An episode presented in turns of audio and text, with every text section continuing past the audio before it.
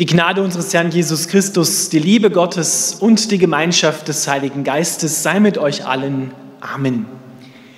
Unser heutiger Predigtext steht im Neuen Testament im Jakobusbrief Kapitel 5, die Verse 7 und 8.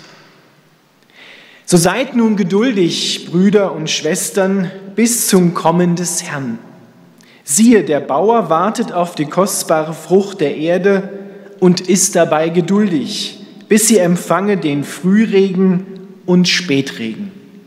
Seid auch ihr geduldig und stärkt eure Herzen, denn das Kommen des Herrn ist nahe.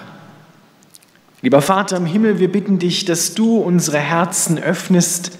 Wir öffnen sie dir, dass du jetzt hineinsprechen kannst, du den Samen hineinlegen kannst, dass auch wir den Frühregen und Spätregen empfangen und gute Frucht bringen.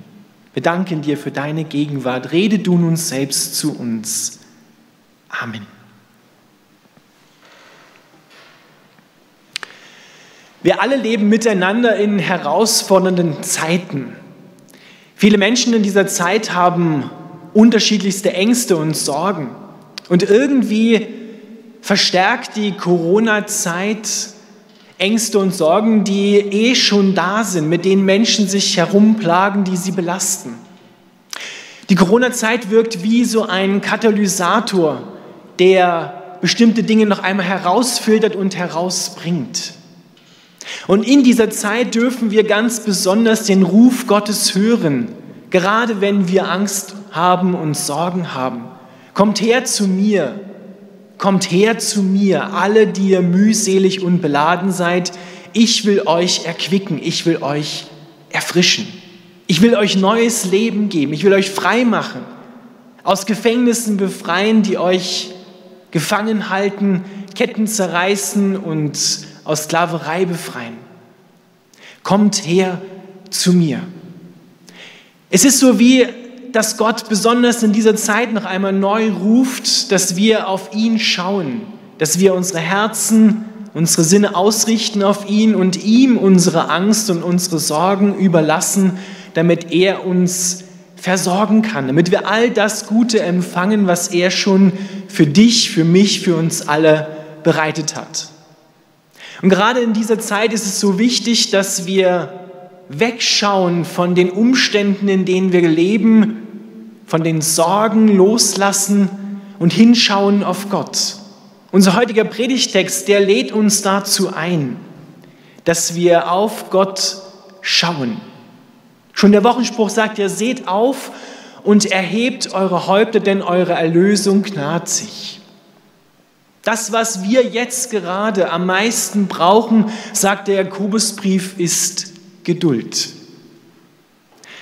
Wir hätten ja gerne Geduld und zwar, Gott gibt mir Geduld und zwar sofort. Geduld ist aber etwas, das wachsen muss. Es wächst aus dem Wegschauen von den Umständen, von den Sorgen, im Hinschauen auf Gott. Da dürfen wir nämlich etwas ganz Besonderes entdecken. Geduld ist nicht etwas, wo wir die Hände in den Schoß legen und Zähne zusammenbeißen und sagen, ja, irgendwie wird schon vorbeigehen, man kann eben nichts machen. Jemand, der geduldig geworden ist, der hat die, Standkraft, die Standhaftigkeit eines Überwinders bekommen. Er schaut weg von sich auf Gott und lernt sein Leben vom Ende her zu sehen, mit den Augen der Ewigkeit, mit den Augen, mit denen Gott dich und mich und unser aller Leben sieht. Und wenn wir mit den Augen der Ewigkeit auf unser Leben schauen, dann dürfen wir Folgendes entdecken. Wir dürfen erkennen und müssen erkennen, dass all das Leid, all die Sorgen und Ängste, die wir jetzt hier in dieser Welt durchmachen, die bei jedem unterschiedlich sind und so vielfältig sind, aber immer sehr tiefgreifend sind, dass die zeitlich sind und vergänglich sind. Es wird vorübergehen. Es wird anders werden. Wenn wir mit den Augen der Ewigkeit auf unser Leben schauen, dann dürfen wir wieder entspannen. Dann dürfen wir sehen, dass Gott ja da ist. Wir sollen und dürfen Gott sagen, Gott, die Zeit, in der wir gerade sind, ist dermaßen schwierig, dass viele Menschen verzweifeln. Es ist wirklich hart. Und dann dürfen wir aber und müssen wir ein göttliches Aber einschieben. Aber ich bin ja da, sagt Gott. Ich helfe dir und das, was du jetzt durchmachst, wird nicht das letzte Wort haben. Nicht einmal der Tod wird das letzte Wort haben, sagt uns die Bibel, sondern das letzte Wort, das verkündigen wir immer wieder, besonders auf dem Friedhof, an, an den Gräbern, aber auch so müssen wir uns das immer wieder sagen, das spricht Gott. Das letzte Wort spricht Gott und der will, dass du lebst, dass wir alle leben, weil er auch lebt. Wenn wir diese Überwinderkraft in uns haben und mit den Augen der Ewigkeit auf unser Leben schauen, dann können wir wieder entspannen. Und das ist wohlgemerkt nicht leicht.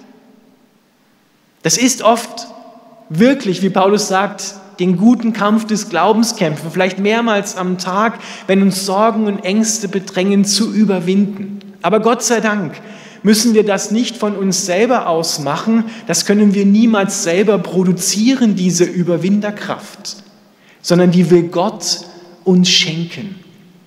Wir merken ja gerade in dieser Corona-Zeit und auch sonst, dass wir als Menschen körperlich, seelisch nicht dafür gemacht sind, uns Angst und Sorgen zu machen. Das belastet uns, das gibt verschiedene Schmerzen, Krankheiten, psychisch belastet uns das. Wir sind nicht dafür gemacht worden, sondern wir sind dafür gemacht worden, ein Leben in der Liebe des Vaters zu führen. Dass er sich um uns Sorgen machen darf, dass wir ihm unsere Ängste geben, unsere Sorgen geben und dass er für uns sorgt. Unser heutiger Predigtext, der lädt uns dazu ein, auf den wiederkommenden Jesus Christus zu schauen. Und es ist wohlgemerkt nicht nur so, dass Jesus am Ende der Zeit auf dich, auf mich, auf uns wartet und sagt, ja, ich warte an der Ziellinie auf dich. Hier im Leben musst du schon durchbeißen und musst sehen, wie du klarkommst. Nur die Harten kommen weiter. Das ist eine Lüge. Die Wahrheit ist, dass der wiederkommende Jesus, der am Ende der Zeit wiederkommen wird und seine Welt ganz mit sich bringt, in der es kein Leid, keinen Tod, keine Krankheit mehr geben wird, kein Coronavirus mehr geben wird, der ist schon hier und jetzt mit dir und mit uns auf dem Weg. Es ist derselbe Jesus, der wiederkommt, der die Trauernden getröstet hat, der die Blinden sehend gemacht hat, der die Kranken geheilt hat, der die Kinder auf seine Arme genommen hat nur wird er am Ende der Zeit nicht mehr mit seinem irdischen Leib wie beim ersten Mal in Bethlehem als kleines Kind kommen, sondern er wird in seinem Auferstehungsleib voller Herrlichkeit, voller Autorität als König der Könige kommen. Das ist so gewaltig und großartig. Wenn wir das im letzten Buch der Bibel in der Offenbarung lesen, dann lesen wir, dass der Apostel Johannes den auferstandenen, verherrlichten Jesus gesehen hat und er fiel wie tot zu seinen Füßen. So umwerfend im wahrsten Sinn des Wortes ist dieser Jesus. Das soll uns nicht Angst machen, sondern das soll uns vergewissern, dass Jesus immer noch größer ist als selbst das schlimmste Leid in dieser Welt. Gott ist immer noch Gott. Und er weiß, was du jetzt gerade durchmachst. Wir haben einen Gott, sagt der Hebräerbrief, der mit uns mitleiden kann, weil er all das, was wir jetzt hier in der Welt durchmachen, die kleinen und großen Sorgen und Ängste, selber erlitten hat, durchlitten hat und am Kreuz nicht festgehangen ist und stecken geblieben ist, sondern der Vater hat ihn auferweckt. Wir fühlen uns oft heute, gerade in Corona-Zeiten, wie Karfreitag. Da gibt es so viele Situationen, in denen wir denken, da geht nichts mehr weiter. Da bleiben wir einfach irgendwie stecken und sehen keinen Ausweg mehr. Aber wenn wir in die Bibel schauen, dann sehen wir, dass nach Karfreitag immer Ostersonntag kommt.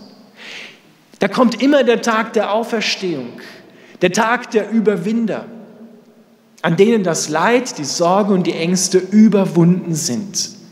Wohlgemerkt durch Gottes Kraft die heute schon auch bei dir gegenwärtig ist. Es ist Jesus Christus, der auferstanden ist. Er lebt, er ist heute der gekreuzigte Auferstandene, der mit dir unterwegs ist und der dich mit zum Ziel nimmt und führt. Er will heute schon, er will brennend seine Liebe in dir leben. Er will dir heute schon sagen und das in dir ausleben als Zeugnis an diese Welt, dass Gott dich und diese Welt bedingungslos liebt. Er hat wirklich alles, alles dafür gegeben, damit du in diese Liebe hineinfinden kannst. In ihr gibt es wirklich nichts, aber auch wirklich nichts, was dich jemals von Gott trennen könnte. Nicht einmal dein größtes Versagen, deine größten Fehler, kein Leid, kein Virus kann dich von Gott trennen. Das ist wirklich frohe Botschaft. Jesus ist mit uns auf dem Weg. Wenn wir hineinschauen in unseren Predigtext, dann sehen wir, dass der Bauer in diesem Gleichnis, was Jakobus da erzählt, völlig abhängig war von Gott. Er konnte zwar gute Bedingungen schaffen für seine Frucht, aber das Wachstum an sich, den Frühregen und Spätregen, den konnte er nicht machen. Da war er total abhängig von Gott. Und genau so sind wir auch abhängig von Gott in allem. Das realisieren wir oft gar nicht, dass wir abhängig sind von Gott. Wir denken, wir hätten unser Leben selber im Griff. Wir wüssten ja schon, wie es geht. Wir brauchen uns ja nur ein bisschen zusammenreißen und dann wird es schon irgendwie gehen. Die Bibel ist da ganz anderer Meinung. Wir sind in jeder Situation abhängig von Gott. Die erste Seligpreisung in Matthäus 5,3, die heißt ja nach dem Luthertext, Selig sind die, da geistlich arm sind, denn ihrer ist das Himmelreich. Die kann man auch so übersetzen. Gesegnet sind die, die nicht weiter wissen. Gesegnet sind die, gesegnet bist du, wenn du nicht weiter weißt. Ehrlich gesagt habe ich noch nie jemanden gehört, der aufgestanden ist und gesagt hat, Leute, ich bin so gesegnet, weil ich habe alles verloren. Ich kann mich an nichts mehr klammern. Ich weiß wirklich nicht mehr weiter. Ich stehe total an. Ich bin so gesegnet. Wir würden sagen, mein lieber Freund, du bist nicht gesegnet, sondern du hast ein Problem. Du musst in Seelsorge, du musst in Psychotherapie. Aber du bist doch nicht gesegnet. Gesegnet verstehen wir darunter, verstehen wir eher, wenn wir keine Probleme haben, wenn alles gut geht. Aber sind wir doch mal ehrlich. Wir lernen doch eigentlich nur auf Gott zu vertrauen in den Extremsituationen unseres Lebens, wenn wir wirklich nicht mehr weiter wissen.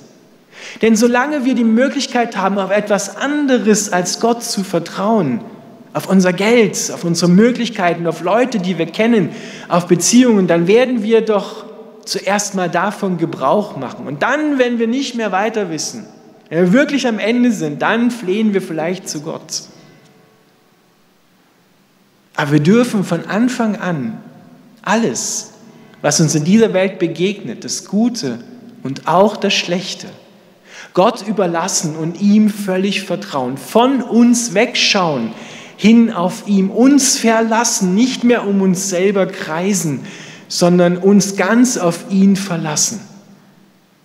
So will uns der Jakobusbrief helfen, dass wir das neu erkennen, dass wir uns darin fallen lassen können, in diese tiefe Liebe Gottes, die wirklich für alles Sorge tragen will. Gott hat dich auf sein Herz genommen. Schon vor Anbeginn der Welt wusste er, dass du kommen wirst und er wusste auch, dass du Angst und Sorgen haben wirst in dieser Welt. Er hat sie nicht arrangiert, aber er gebraucht sie, damit wir erkennen, Gott, wir sind wirklich nicht dafür gemacht worden, uns selber hier aus dem Schlamassel zu ziehen, so wie Baron Münchhausen am eigenen Haarschopf herausziehen. Das können wir nicht und Gott sei Dank, wir brauchen es auch nicht.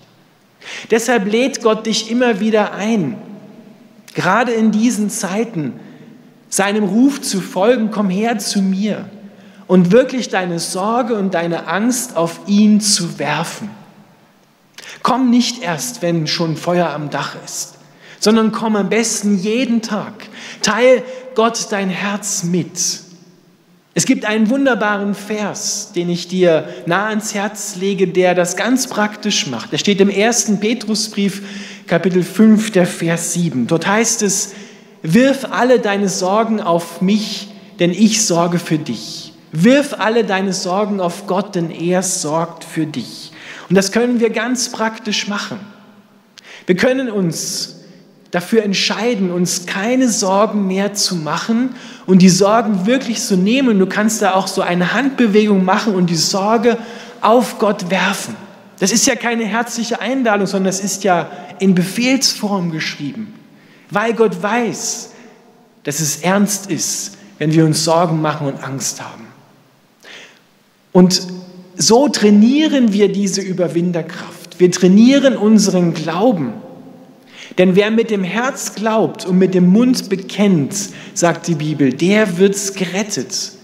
Deswegen ganz praktisch, wenn du Sorgen hast, dann bete zu Gott. Sprich laut diesen Vers aus.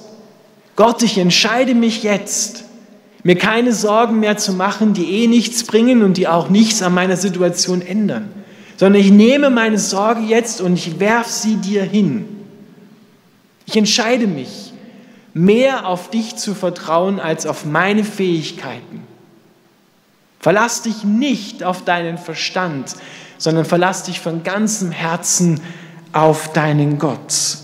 So ersetzen wir beständig die Lügen, die wir glauben, gegen Wahrheit. Und die Wahrheit ist, dass du geliebt bist bei Gott, unendlich geliebt bist bei Gott und dass er dich immer zu willkommen heißt und dich versorgen will. Trainiere das, trainiere mit dem Wort Gottes, lies die Bibel und nimm das Wort Gottes, sprich es laut aus, dann kommst du hinein in das Hören des Wortes Gottes, du sagst es dir selber und dadurch wächst dein Glaube. Und dann wirf deine Anliegen auf den Herrn und du wirst über kurz oder lang erleben, das kann ich dir aus eigener Erfahrung bestätigen, dass Gott sich um dich, um deine Familie, um alles kümmern wird. Manchmal sieht es nicht so aus. Die Lösungen, die Gott schenkt, wie wir es uns vorgestellt haben, aber es ist immer das Beste, weil Gott das Beste für dich, für uns, für unser ganzes Land im Sinn hat. Vertrau auf Gott und du bist niemals verlassen. Amen.